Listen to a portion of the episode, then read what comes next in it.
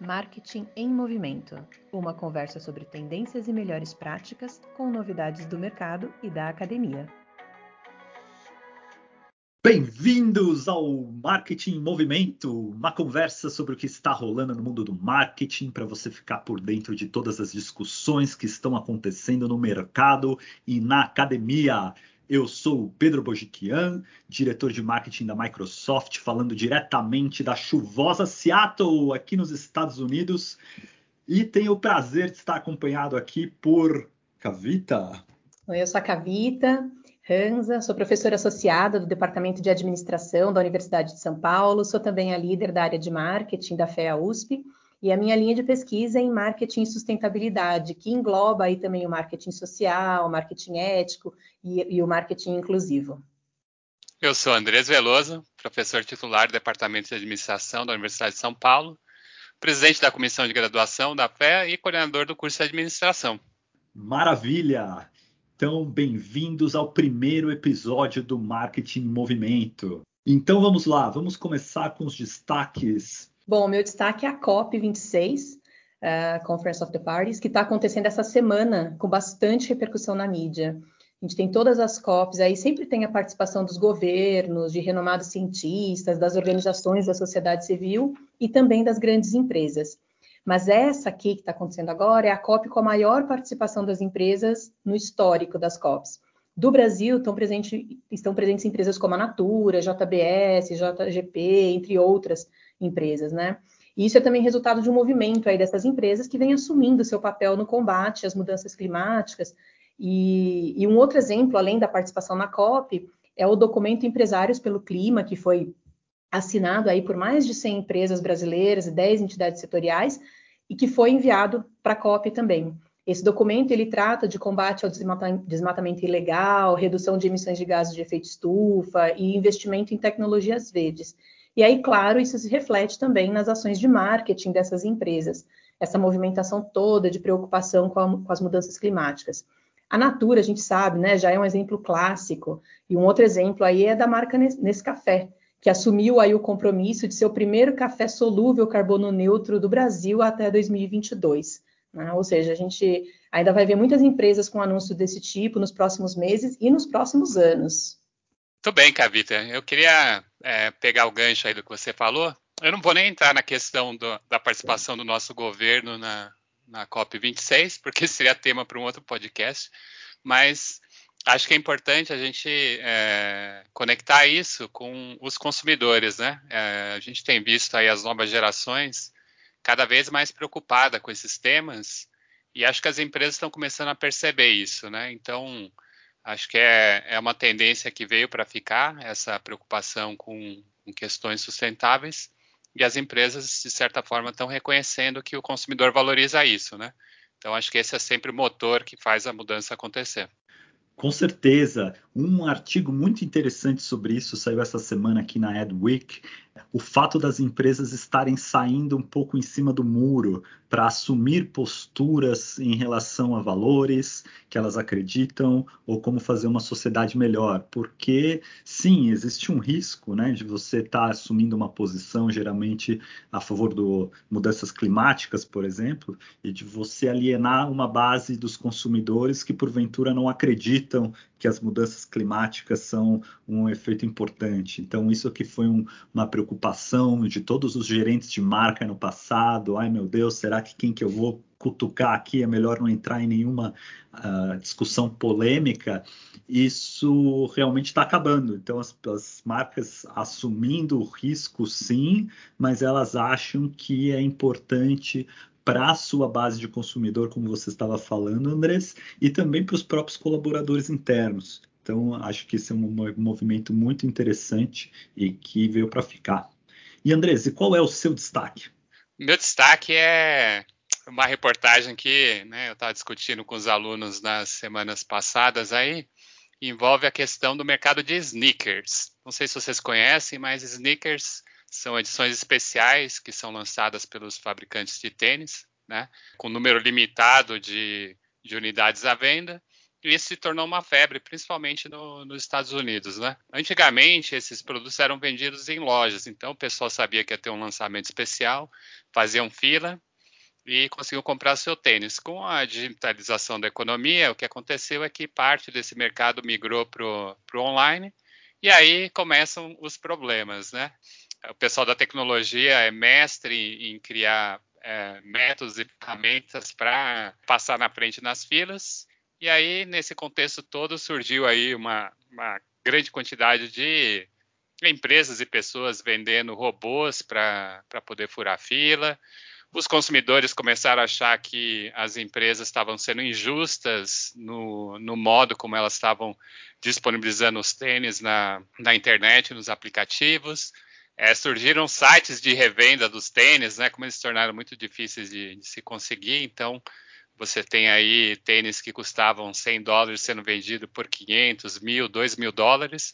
Então, bagunçou bastante aí o, essa iniciativa bem interessante das empresas de tentarem trazer assim um, um sentimento de que aquele produto é especial e que poucas pessoas vão ter acesso e que se você conseguiu, né, aquilo é uma, uma conquista. Então, tá aí o desafio para as empresas, como lidar né, com essa questão da tecnologia, e a relação com seus consumidores quando você tem uma oferta muito pequena de unidades e muitas pessoas querendo comprar. Muito interessante isso, Andrés, que você trouxe. Você falou do site de revenda, né? Isso aí tá aparecendo aqueles sites de revenda de cupom de desconto que tinha alguns anos atrás. Não sei nem se esses sites ainda existem, né? Que as pessoas compravam cupom e depois tinha um site para revender o cupom que você não podia nem usar. A questão aí é diferente, mas me fez lembrar esses outros sites. Agora, eu fiquei pensando, né? A questão de como a Nike também poderia resolver, Nike, outros, outras marcas que vendem esses sneakers, né? Poderiam resolver essa questão. Talvez criar uma assinatura sem pagamento, claro, né? Ou criar um tipo de um fã-clube aí para que as pessoas pudessem se cadastrar e evitar então essa invasão dos bots, né? Mas teria que ter, obviamente, alguma identificação para que os bots não pudessem se cadastrar também na, na questão do, do fã-clube, né? Mas é um desafio. Muito interessante, Cavita. Você me fez lembrar agora um pouquinho do que a Tesla faz no mercado de carros usados, que ela simplesmente assumiu toda a cadeia da revenda de produtos usados para ela, ao invés de deixar como tradicionalmente é, uma vez que eu vendi o produto, está livre. Haveria um papel para a Nike atuar no, no, mercado de tênis usados, então isso é uma questão que você trouxe bem interessante.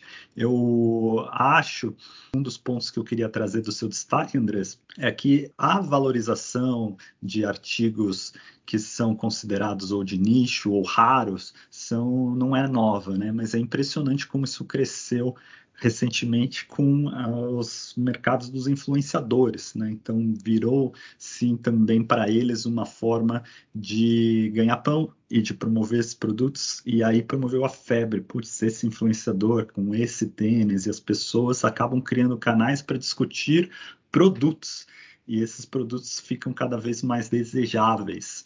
Então vai ser interessante no futuro ver um paralelo entre os NFTs que estão agora estão na moda com esses artigos raros e quem sabe a solução, também pegando o gancho da Cavita, vai ser alguma solução baseada em blockchain para controlar todas as transações para um produto físico. Então, é muito interessante ver o que vai acontecer nesse mercado. Bem, e o meu destaque da semana aconteceu agora no mês de outubro, um importante evento em Nova York, que é o Ad Week.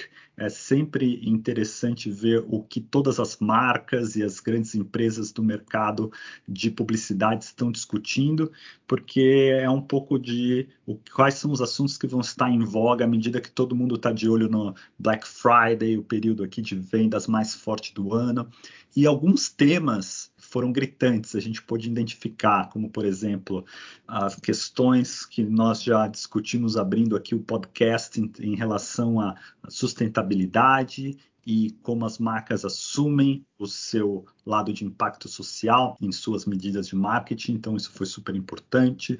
Outra coisa muito, muito discutida foi quais são as prioridades dos CMOs agora entrando num novo ano e com certeza assuntos ligados à privacidade, com todas as mudanças tecnológicas que estão acontecendo e a mudança na jornada do consumidor. Isso foi um assunto muito debatido. Pedro, é muito interessante esse destaque que você trouxe, porque a gente percebe assim as marcas cada vez mais ativistas. A gente viu isso com muita intensidade em 2020, principalmente relacionado ao Black Lives Matter e também, obviamente, a questões da pandemia. E a tendência é que os consumidores cobrem cada vez mais as marcas para se posicionarem em temas polêmicos. Então, o que a gente vê é uma cobrança grande dos consumidores em diversos aspectos com relação aí às marcas. O Andrés comentou anteriormente lá das novas gerações, né? Também com, com essa exigência. a gente vê o, o, mercado caminhando muito nessa direção. Com certeza, Cavita. Acho que nesse ponto que você colocou, eu queria trazer assim uma, uma reflexão até pegando um gancho do que o Pedro falou antes sobre marcas ativistas que defendem uma ideia, assumem um lado e sabem que podem alienar um, uma parte dos consumidores que não concorda com aquilo que a empresa está defendendo, né? Cabe aos né, gerentes, diretores e profissionais de marketing é, fazerem escolhas no sentido de ok, a nossa empresa concorda com esses valores, essas ideias, então a gente vai assumir isso, mesmo diante desse risco. Mas, no final, né, é difícil uma empresa vender para 100% do mercado, então, se você conseguir que pelo menos uma parcela né, desse mercado veja na sua empresa assim, uma ação é, defendendo ideias que eles acreditam e que são positivas para a sociedade como um todo, acho que isso vale a pena, né? E como o Pedro falou, isso impacta também aí os, os funcionários da empresa, né? Porque quando você está trabalhando num lugar que defende ideias que você também compartilha, isso torna né, a, a sua motivação muito maior. O lado ruim dessa história toda, né, é que, da mesma forma, quando surgiu a questão da, da, importância da sustentabilidade, a gente teve o conceito de greenwashing aparecendo, que é quando as empresas faziam de conta que estavam se preocupando com isso, né? Eu acho que pode aparecer algo nesse sentido da questão da inclusão também, né? Então, iniciativas que as empresas podem começar a, a dizer que realmente estão mudando, mas na verdade é só um faz de conta, né? Então, vamos precisar criar um conceito para para identificar essas estratégias. Igual greenwashing, alguma coisa vai aparecer. Direto da academia. Para inaugurar a sessão direto da academia, Andrés, qual foi o assunto, qual será o assunto nos MBAs, nos cursos de graduação, o que está se debatendo na academia no mundo do marketing? Muito bem. Eu escolhi para essa nossa primeira edição aqui um artigo que apareceu, né, foi publicado online no, no dia 3 de novembro de 2021, ou seja, mais recente que isso é impossível. É, esse artigo ele foi publicado no Journal of Marketing, que né, entre nós acadêmicos a gente chama de JM, né, Cavita? O link para acessar esse artigo completo está disponível nas no nossas redes sociais, então quem se interessar pode pegar lá mais tarde. Esse estudo ele trata do conceito de groundedness. Se for traduzir para o português, a gente poderia falar algo como enraizamento. Então, vem da palavra em inglês ground, que é né, o chão, e como você cria raízes, e aí você se sente conectado. Esse conceito, né, ele, ele traz assim a, a, uma percepção sobre como os consumidores eles podem se sentir conectados a algum local onde eles vivem, um grupo de pessoas, com os quais eles convivem a um determinado período de tempo. Essa sensação ela pode se manifestar de três formas. Então, a primeira é quando a gente sente que pertence a um certo local, cidade ou região. Então, aquele sentimento que a gente tem quando a gente reconhece nas pessoas com, né, que vivem na nossa comunidade como fazendo parte de um grande grupo que compartilha valores, ideais, etc. Né? Então você está conectado com o seu local onde você vive ou viveu, né? Você tem essa conexão emocional. O segundo ponto é quando você se conecta com grupos de pessoas. Esse grupo de pessoas, ele não necessariamente está no mesmo local, mas ele representa alguma conexão que você tem com essas, como né, torcedores de um time, pessoas que frequentaram uma certa universidade, assim por diante. E três, quando você tem uma conexão com um certo período do tempo. Então você se conecta, gosta, aprecia coisas que estão conectadas com o período da nossa história. Então, eu trouxe aí um exemplo dos anos 80 e a volta da pochete. Né? Eu achei que isso nunca aconteceria, mas ela voltou e vejo pessoas utilizando. Então, tudo é possível. Mas voltando ao, ao, estudo, né? Os pesquisadores eles realizaram nove estudos em dois continentes com mais de 3 mil participantes e descobriram que é possível você utilizar estratégias de marketing para conseguir que seus produtos é, gerem nos consumidores esse sentimento de pertencimento, fazendo com que eles sintam que eles né, estão ali enraizados por alguma questão, e isso aumenta a disposição dos consumidores em comprar os produtos, é, impactam os sentimentos de felicidade, segurança e força, e, por fim, estabilidade. Né? Então, que, que significa isso? Significa que a empresa consegue oferecer nos produtos é, um meio para o consumidor se sentir que pertence a, alguma coisa, né? Aí pode vir a pergunta, acho que você pode, aí que está escutando, se pode fazer a pergunta, mas como é que eu faço isso na prática, né? Então, no artigo, pessoal, os autores, eles é, trazem exemplos e comentam sobre como você pode fazer isso por meio de ações de design do produto então você pode utilizar o design para fazer com que o produto pareça ou pertença a uma determinada época, né? Então, acho que um exemplo interessante são os toca-discos, né?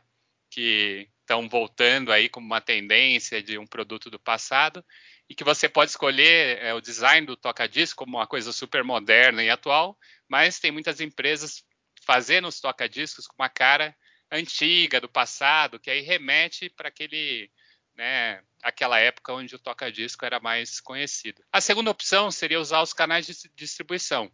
Então, para trazer essa, esse sentimento de que aquele produto ele está te conectando com a sua comunidade. Então, feiras de produtos locais seria um ótimo exemplo de como você consegue fazer isso. E por fim, a própria comunicação de marketing, que ajuda a empresa a comunicar ideias e valores sobre a origem do produto. Então, se ele é artesanal, feito naquela comunidade, um produto local ou qualquer coisa desse tipo que conecte o, o produto com aquele comunidade, com aquele local onde a pessoa está. Por fim, o artigo ele traz a reflexão sobre a pandemia e como a pandemia fez com que as pessoas perdessem essa conexão com os locais, com as cidades, com tudo, né? Ficou todo mundo preso em casa, uma coisa assim é, bastante surreal que aconteceu. Então, isso fez com que as pessoas procurassem produtos que trouxessem essas sensações que o artigo comenta. Então, eles dão exemplo de produtos que eram da infância das pessoas e que tiveram assim uma, uma retomada nas vendas, aumento de participação de mercado, porque as pessoas queriam essa sensação de segurança de estar consumindo algo que conectava ela com, com o passado e que dava para ela essa, esses benefícios que a gente comentou aqui, né? Muito bacana esse estudo, Andrés, que você trouxe, porque é, ele me fez lembrar da estratégia de algumas marcas, né? Um exemplo que a gente conhece aqui é o, a estratégia da marca de sandálias Melissa, né? Que nos anos 80, nos anos, é, ele era, ela era voltada para as meninas, tinha Melicinha. Né? E aí depois ela vai se reposicionando para atender essas mesmas mulheres que eram crianças naquela época, mas agora são adultas, né? E renomeia a marca para Melissa. Então, a gente vê aí uh, muitas mulheres que, quando encontram a marca Melissa já adultas, elas têm essa conexão emocional com, ah, era a marca que eu usava, que era a Melicinha, e que agora ficou uma marca adulta. A gente também vê esse mesmo fenômeno acontecendo com a Hello Kitty, né, e os produtos da, conectados à marca, com a diferença de que no caso da Hello Kitty, a marca ela consegue atingir tanto o público infantil hoje, quanto o público adulto de hoje, que era né, aquela criança que também gostava de Hello Kitty na infância. Então, ela fica quase como uma marca temporal que vai seguindo aí essas gerações ao longo do tempo. E aí você falou também das estratégias que as organizações usam, e você comentou aí dos canais de distribuição, né, que seriam mais próximos aí do consumidor, geograficamente mais próximos.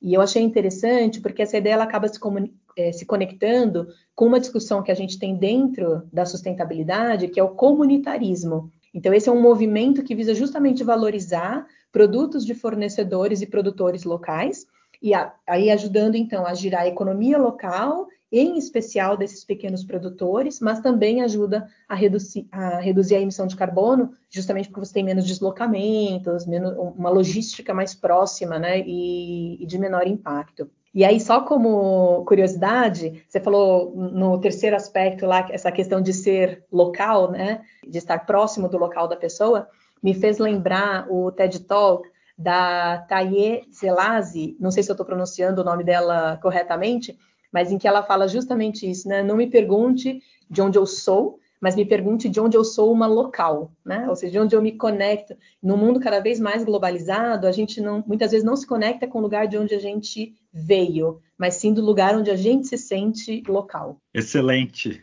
Eu aqui como um refugiado nos Estados Unidos, acho que me identifico com esse conceito.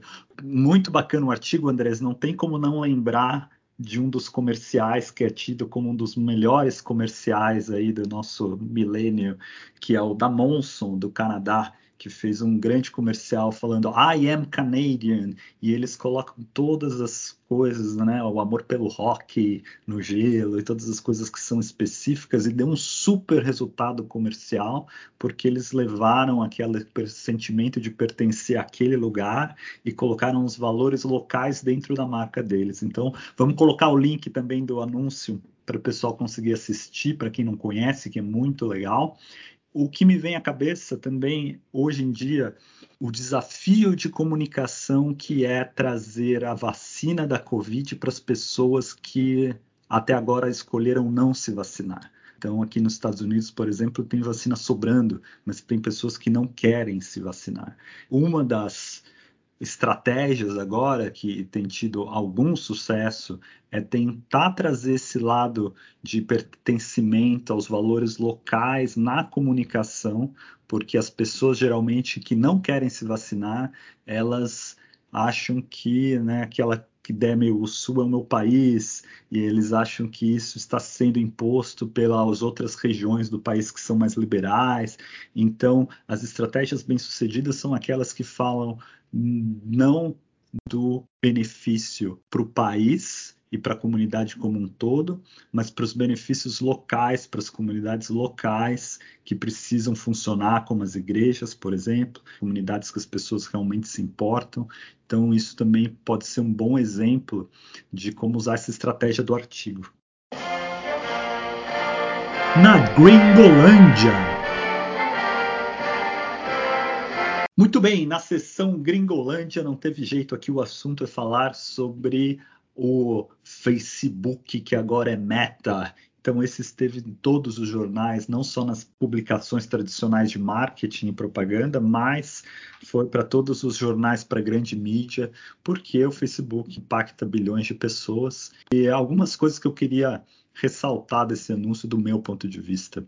Primeira é, acho que teve um lado positivo que com certeza o time do Mark Zuckerberg conseguiu ter a cobertura e a visibilidade que eles queriam para o lançamento. Eu acho que não teve uma pessoa que não ouviu falar do tal do metaverso, que é um conceito que muitas pessoas não conhecem e eles querem ser reconhecidos como os pais do metaverso. Então, acho que nesse sentido, o lançamento, a estratégia de PR, de relações públicas, foi feliz pela visibilidade e alcance.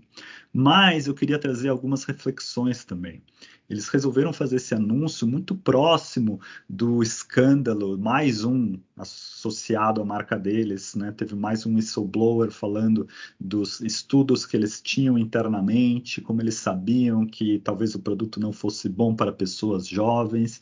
Esse depoimento do whistleblower estava acontecendo aqui no Congresso dos Estados Unidos, agora no Congresso na Europa. Então não teve como ter um anúncio ainda tão próximo de uma cobertura negativa. Isso só exacerbou e amplificou a cobertura negativa que eles estavam tendo, então muitas críticas ao Facebook aconteceram. Então esse é um ponto. Será que dava para esperar um pouquinho mais, ter alguma estratégia de gerenciamento de crise um pouco melhor? Para mim soa talvez até como no, talvez um pouco de arrogância, ah, nós não vamos ser impactados por isso, vamos porque nós somos grandes, nós conseguimos fazer, e o resultado acho que também machucou a marca. E segundo, não sei se houve pressa, não sei qual que foi a estratégia, mas do ponto de vista de branding, foi bem despontador, né? Todo mundo já sabia que eles estavam trabalhando numa nova marca, todo mundo estava ansioso para saber qual seria essa nova marca, mas no final do dia a gente viu basicamente um desenho que é usado por tantas empresas, inclusive eles já estão sofrendo processo aqui de plágio, porque tem muitas empresas que têm um logo igualzinho, muito similar, muito pobre, mesmo nome, né? Meta ficou um pouco assim, será que foi criativo? Será que foi inspirador? Será que é uma coisa com quem eu me associo? Tudo bem que a gente sabe que a estratégia deles é um pouco ok, como o Google teve o Alphabet, eu consigo me dissociar um pouquinho das minhas crises ou das minhas marcas que falam direto com o consumidor, e quando eu for falar com o público investidor, eu uso a minha marca Meta, então talvez eles não trouxeram tanto carinho para a marca Meta se eles estão pensando no público do investidor, mas como se trata de uma empresa tão forte no mercado consumidor, não tem como as pessoas não fazerem essa associação. Eu achei que ficou um pouco devendo nessa parte. Nossa, Pedro, com certeza, né, essa parte do, do logo ficou devendo demais, ainda mais de uma empresa né, vindo de mídia, né, de comunicação, cujo core é esse, né?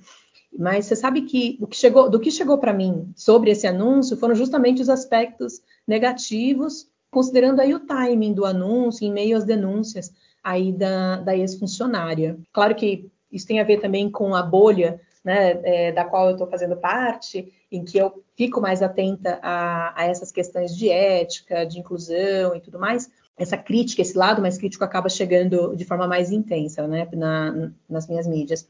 Mas me chamou a atenção aí o comentário da Alexandria Ocasio, né, que para mim foi muito cirúrgico nessa crítica, chamando a nova marca né, de câncer para a democracia. E aí ela faz o trocadilho com a questão da metástase, né, com o nome Meta, sendo uma organização, né, essa metástase que vai impulsionar aí governos, ou que impulsiona, né, governos autoritários e destrói a sociedade civil. É, realmente, só posso concordar, a marca é péssima, o design é péssimo, e pegando o gancho dos comentários da, da Alexandre, acho que é uma nova preocupação que surge, né? Porque se existiam estudos dentro da própria empresa que indicavam que essas plataformas têm um potencial negativo, principalmente para crianças e adolescentes, temos um problema aí surgindo, né? Até porque quando você analisa o desenvolvimento físico e social das crianças, ele depende muito do, da interação com outros, né? Então, é o mundo real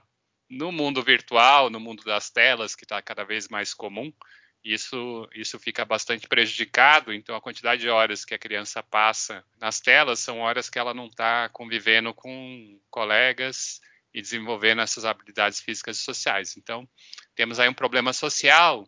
Isso sem falar em outras questões que entram aí com relação às mídias sociais, que já foram bastante discutidos, como aumento do nível de cyberbullying, ansiedade, depressão, conteúdos é, inapropriados, entre outros inúmeros problemas. E para fechar esse comentário, eu queria sugerir a leitura do documento Social Media at the Crossroads, que foi desenvolvido a partir de um evento realizado no MIT. Ele foi lançado, acho que em outubro né, desse ano, 2021.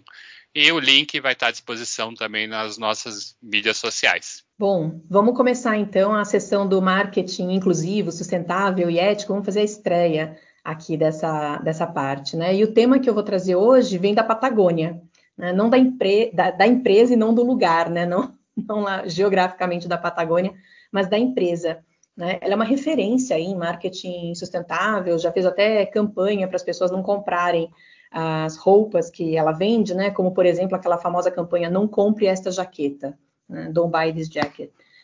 Bom, em 2020 a empresa já tinha suspendido os anúncios né, nas plataformas do Facebook, e justamente pela forma como o Facebook vem contribuindo né, com o seu modelo de negócios para espalhar discursos de ódio, discursos extremistas e muita desinformação a respeito das mudanças climáticas. Né? E aí, conectando né, com o que a gente acabou de comentar no bloco anterior sobre as denúncias aí da, da ex-funcionária do Facebook, os efeitos nocivos aí das plataformas, né? A Patagônia ela reafirmou seu compromisso de continuar boicotando o Facebook, fez um post na, nas mídias, né, reforçando e inclusive convidando outras empresas a fazerem o mesmo, né. Vale destacar que a empresa ela continua postando nessas plataformas, então ela posta né, no, no Facebook, no Instagram etc. Ou seja, ela continua usando essas plataformas como meio de comunicação da marca, mas o boicote dela é em não realizar é, anúncios pagos, ou seja, não financiar o modelo de negócios. A gente percebe aí que é uma marca bastante ativista e ela vai se posicionando em, nesses diversos assuntos de forma muito contundente. E, a, e, justamente as temáticas de mudanças climáticas e de proteção da democracia são questões bastante sensíveis aí para essa marca. Com certeza, Cavita. Acho que a Patagônia eu queria destacar aqui o, o, a missão deles, né? É, We are in business to save our home planet, né? Então, galera se se colocou o desafio de, de fazer negócios tendo como premissa a necessidade de proteger o planeta nas suas diferentes dimensões, né? Então, como você bem destacou aí, a gente tem a questão ambiental e também a questão é, social conectada com a, com a democracia e todos os temas aí que estão aparecendo é, em função do, da forma como essas plataformas nas mídias sociais funcionam e os algoritmos que escolhem quem vai ver o que, né? É, isso acho que é um dos grandes problemas desse dessa próxima, né, da, da nossa década atual, é como lidar com essas questões, né?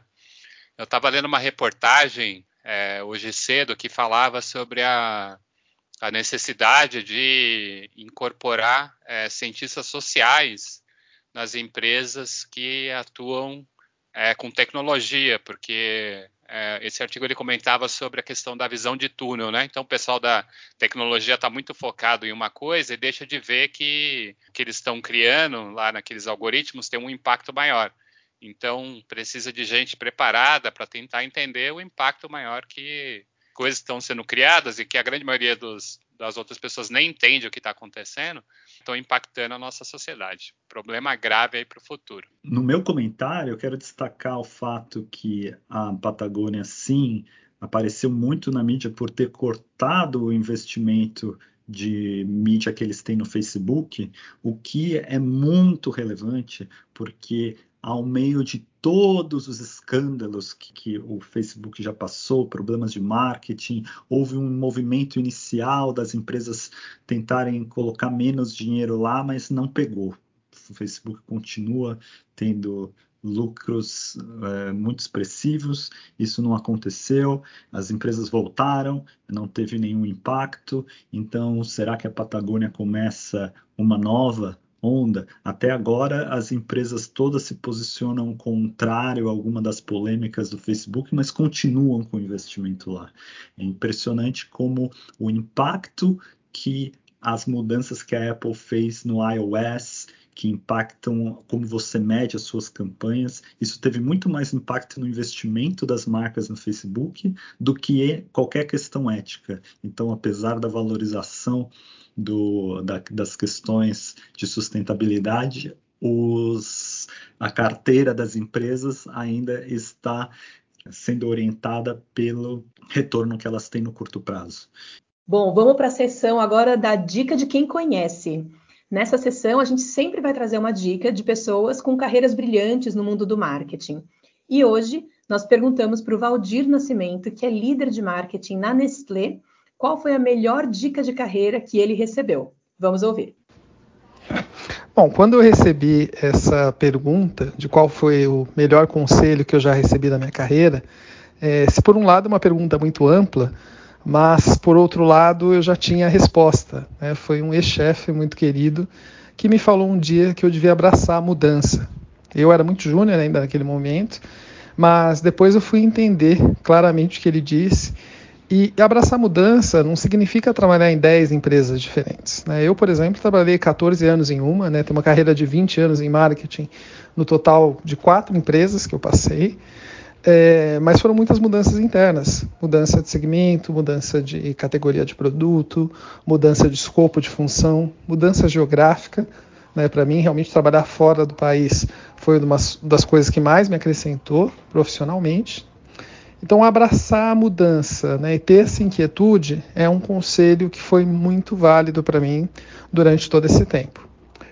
E qual o conselho que eu daria? Né, eu acho que é muito de ser vulnerável. Né? Hoje se fala muito disso, mas eu acredito realmente que a gente cada vez mais tem que mostrar né, o que a gente é, tem que se trazer inteiro para o trabalho, não dá para criar uma persona uh, e ter uma outra persona no, seu trabalho, então ser cada vez mais vulnerável, ser aberto, ser aberto sobre seus pontos fortes uh, e sobre suas oportunidades, ser aberto sobre o que você fazia, faria diferente, então é algo que eu vejo como bastante relevante.